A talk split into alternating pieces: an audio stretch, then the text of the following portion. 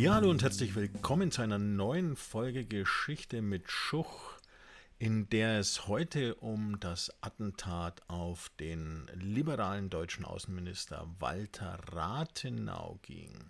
Heute vor 100 Jahren wurde Walter Rathenau nämlich von rechtsextremen Republik- und Demokratiefeinden erschossen. Rathenau, dessen Vater die AEG gegründet hat und der selbst lange Firmenchef gewesen war, war konvertierter und assimilierter deutscher Jude, und obwohl er sich selbst gänzlich vom Judentum losgesagt hatte, war er ins Visier der völkisch antisemitischen nationalen Rechtsextremen geraten. Denn er, der Politiker der Deutschen Demokratischen Partei DDP, galt ihnen als einer der sogenannten jüdischen Novemberverbrecher, die in ihren Augen an Kriegsniederlage und sich anschließend nationaler Schmach durch den Versailler Friedensvertrag und der darin festgelegten Kriegsschuld schuld waren.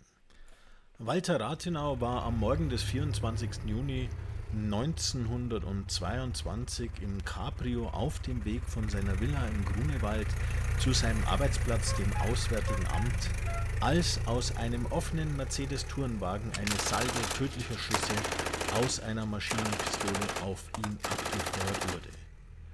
Die Täter gehörten der in Bayern ansässigen rechtsextremen Organisation Konsul an.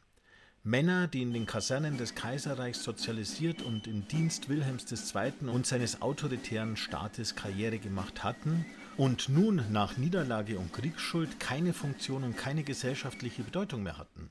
Sie suchten nach Sündenböcken für ihre Lage und fanden diese in den Demokraten der Weimarer Republik. Es waren diejenigen, und darüber war sich ihr Opfer durchaus bewusst gewesen, die lauthals skandiert hatten: Schlagt tot den Walter Rathenau, die gottverdammte Judensau.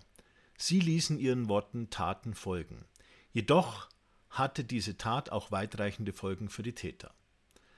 Als Matthias Erzberger, der Zentrumspolitiker, der unter anderem für das Reich 1918 die Waffenstillstandsverhandlungen mit Frankreich geleitet hatte, 1920 von einem Rechtsextremen mit Tötungsabsicht angegriffen wurde, war dieser Täter von einem Berliner Richter, der ihm vorbildliche Gesinnung bescheinigte, zu nur viereinhalb Monaten Haft verurteilt worden.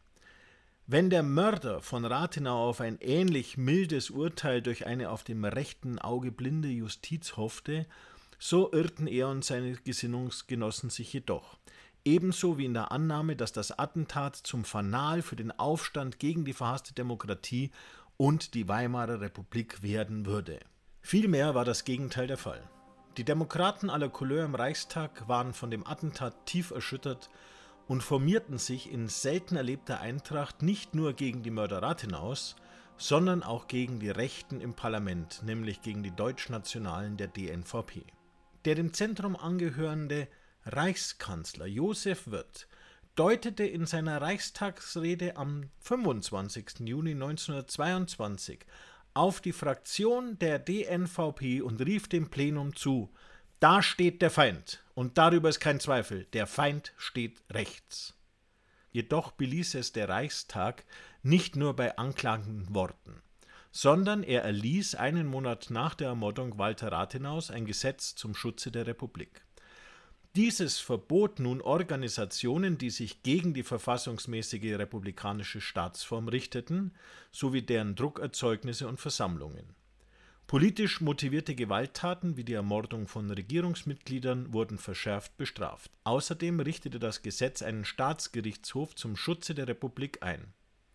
Da dieses Gesetz eine Ausnahmeordnung etablierte und gegen die Weimarer Reichsverfassung verstieß, so war der Staatsgerichtshof ein eigentlich unzulässiges Sondergericht neben dem Reichsgericht, kam es 1930 zu einem zweiten, zeitlich bis 1932 begrenzten Republikschutzgesetz das keine verfassungswidrigen Elemente mehr enthielt.